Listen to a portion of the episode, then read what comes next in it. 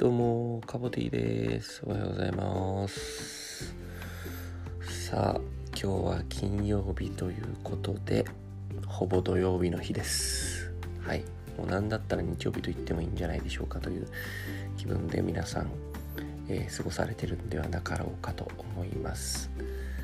最近ですね、あのー、2拠点生活というか、デュアルライフというか、をしてる人だったりとか、まあ、えー、移住しちゃいましたみたいなね、人とかが載ってる本をですね、ちょっと読みま、いろいろペラペラと読みまして、東京の世田谷区から、えー、例えば、ちょっとと、えー、東京のもっと端っこの檜原村っていうちょっとあの山奥の方に移住したりとか、まあ、2拠点生活かなとか、えー、山梨の、えー、とこに週末だけえー、行くとかなんかいろんな人のスタイルがあった。まあそれこそあの本当に全然瀬戸内海に移住しちゃうとかいろいろあるんですけどそういうなんか移住とかに拠点生活の人の特集の本だったんですけどあめちゃくちゃいいなと思って。めちゃくちゃぐらいですか？何がいいってそのデュアルライフってかっこいいじゃないですかめちゃくちゃ。いや俺ちょっとデュアルライフやってんだよねみたいな。えデュアルライフってなるじゃないですか。そうそうデュアルライフみたいななんか。いいじゃないですか。デュアルライフ。意味はちょっとわかんないけどデュアルライフっていいじゃないですか。まあなんであのデュアルライフってただ言いたいだけみたいなとこあるんですけどそれめっちゃいいっすよね。うん。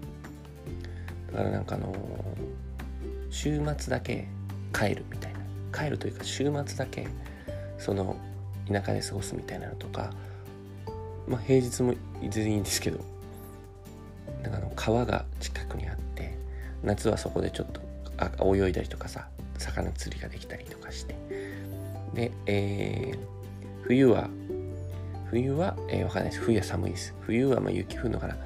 わかんないですけど、まあ、冬は星がこう綺麗に見えてみたいな。でなんかまあバーベキューしたりとか。まあサウナとかやってもいいと思いますけど。なんかこう人が集まったりとか友達呼んだりとかできて。けど w i f i が飛んでて仕事がめっちゃできるみたいなね。いいですよね。だからそれを Twitter でそういうのややりたいなって言ったらあの会社の上司の渡さんが「ややろうやろう」みたいな。すげえ乗ってきてくれて。で僕は一昨日一昨日昨日とかあのずっと家を物件を見てました。でも意外にねああああんまないんですけどあんまないんですけどめちゃくちゃ安い物件とかそれ600万とか380万とか。380万のはもうめっちゃ大規模リフォーム必要みたいな感じなんであれなんですけど600万のとかはこれ大規模リフォームは分かんないんですけどちょっとこれ見に行こうかなと思っちゃって普通に。なんか何だったら多分なんかもう10人ぐらいなんか融資を集めて例えば600万だったら10人で1人60万出して一緒になんか作り上げていって一緒にこの運営していい権利みたいなあのいつでも使っていい権利みたいなのを付与してさそれやったらいいんじゃないと思って。うん。なんか別に旅館として運営するわけじゃないしうん。まあエアビーとしても貸し出しつつ週末とか使いたい人は使いつつみたいな感じでもいいんじゃないと思いましたね。うん。皆さんどうですか？そのデュアルライフ的なやつあ憧れというかなんかあります？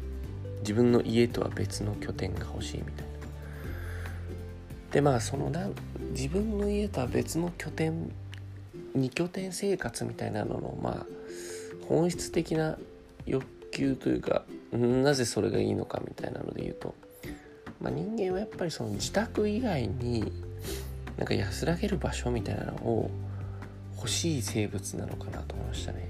やっぱそのサードプレイス的なのあるじゃないですか。スタバが提唱したサードプレイス。自宅と職場とそれ以外のサードプレイス。やっぱまあ欲しいのかなと思いますね。うん。しかもまあリモートだと自宅イコール職場みたいになっちゃってるんでなおなおさらなおさら欲しくなっちゃうんじゃないですかね。そういう場所。まあだからご近所にねなんか落ち着けるカフェがあったらそれはそれでいいと思いますけどなかなかなかったりすると僕みたいになんか山梨だみたいな感じになっちゃうんですかね。わかんないですけど。でできればなんか車でぴょいっと行けるぐらいの距離がいいかなと思ってますね。なんかあのすごい飛行機乗んないといけないみたいなとこじゃなくて。そうするともう行くのが大変になっちゃうんで。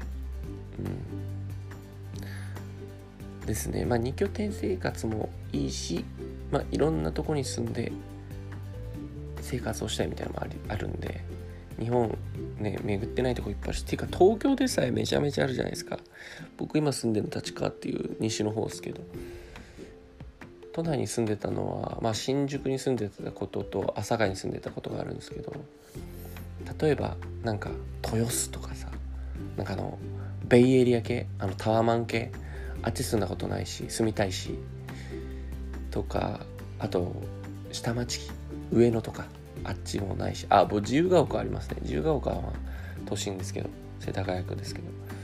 あ自由が丘あるけどなんか上野とか浅草とかあっちはないし。なんか江戸川区みたいな方もないですし。井の頭線とか沿いとかねいいよね。なんかわかんない。下北あたりも下北好きなだけなんですけど。とかないんで多分結構いろんな街によって顔が違うじゃないですか。うん。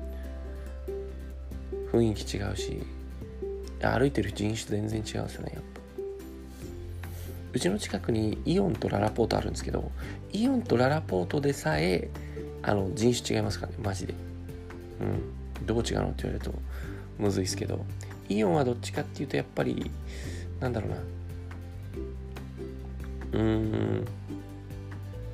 ちょっとこうごご近所えー、ちょっとローカルな方にあるんで田舎のご近所の人が来る。でララポートは駅直結でモノレールの直結でそのちょっとこうなんだろう遠出してでも来る人たちがいるんですよね。あララポ行こうみたいな感じで来る人たちがいるんで世代もちょっと若いしおしゃれみたいな感じなんですよね。でそれがやっぱ違うよねっていう感じですね。そういえばこの前エッグシングス行ったんですよ。パンケーキの分かります？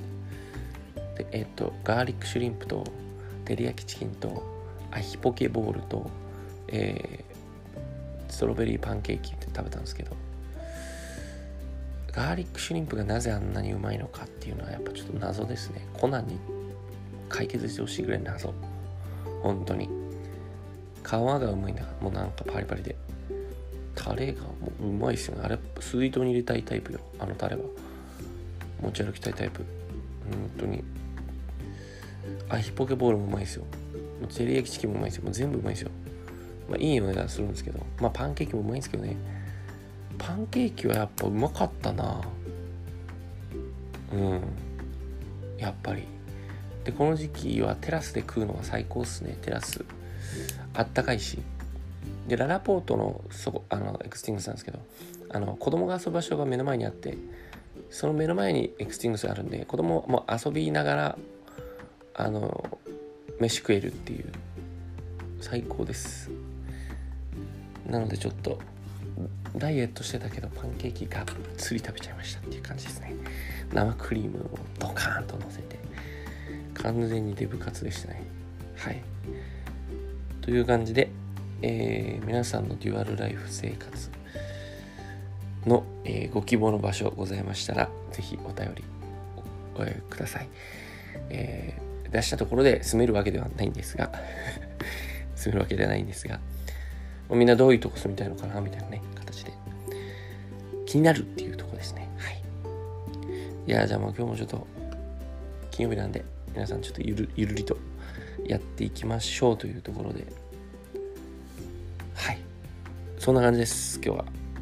それじゃまた週明けですかね。